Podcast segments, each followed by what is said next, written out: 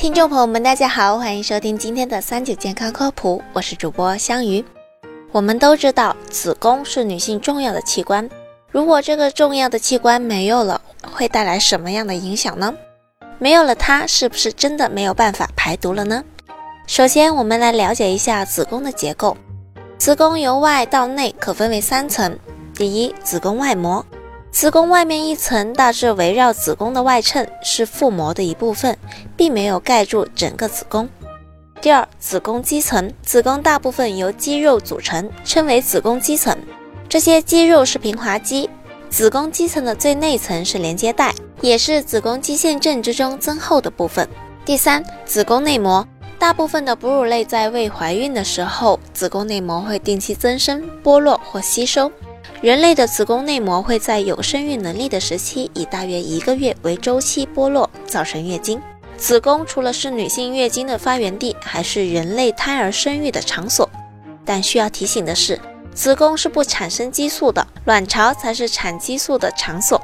万一真的发生不幸，如何决定子宫的去留呢？如果是良性疾病，原则上都是应该保留子宫。子宫肌瘤和卵巢囊肿是妇科中最常见的良性疾病，在手术中剥除肌瘤和囊肿就可以了。绝经期或者将要绝经期的患者也可以只剥肌瘤或者只切除病变的卵巢，不需要切除子宫。如果是早期的妇科恶性肿瘤，同时患者又比较年轻且有生育要求的，还是建议保留生育功能的治疗，比如说仅切除病变的卵巢、宫颈。或者选用药物逆转内膜癌，达到保留子宫和一侧卵巢的目的，这样才能够有生育的可能。妇科恶性肿瘤没有生育需求了，年龄也偏大，就尽量切彻底点。多发性子宫肌瘤或者怀疑肌瘤恶性病变的病人，也接近绝经或已经绝经，可以切除子宫会更安全一点。对于已经绝经的病人，如果有必要，可以子宫和双侧卵巢一起切了。以绝后患。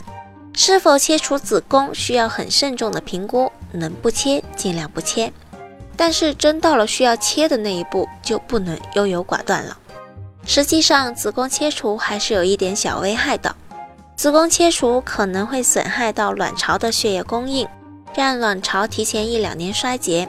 所以，只要还没绝经，都有保留子宫的价值。同时，盆底结构的完整性也会受到影响。可能会轻度增加阴道壁脱垂的风险，不过不常见。切除子宫之后，阴道顶的伤口是缝合起来的，愈合时间一般需要两到三个月左右。这个过程中可能会有少量的出血，不多的话不要紧，血量多就要到医院就诊，排除愈合不良的情况。个别患者需要再次缝合。手术后肚皮伤口长好就可以洗澡了，但不要盆浴，可以淋浴。很多人说月经期是排毒期，没有了子宫就排不了毒了。事实真是这样吗？别忘了，那可是货真价实的血呀！如果有毒，那么毒是从哪里来的呢？月经的主要成分是血液和脱落的子宫内膜，在排出的过程中，可能还夹杂着一些宫颈和阴道的分泌物。最简单的几个问题就知道逻辑不对在哪里了。子宫如果有毒的话，那怀孕的时候胎儿还能活吗？如果女性的月经可以排毒，那么男性怎么办呢？还有很多朋友常问的一个问题就是，切了子宫会老得更快吗？这其实取决于切除子宫的同时是否切除卵巢。人体老化是一个非常复杂的过程，涉及多个器官，子宫只是生殖道的一个器官，分泌激素的是卵巢。因此，对于卵巢功能正常的妇女，如果切除子宫时不切除卵巢，无论是保留一侧或者双侧卵巢，通常都不会加快更年期的到来。好了，今天的节目也差不多了。如果大家还遇到什么问题，可以留言告诉我们。我们下期再见吧。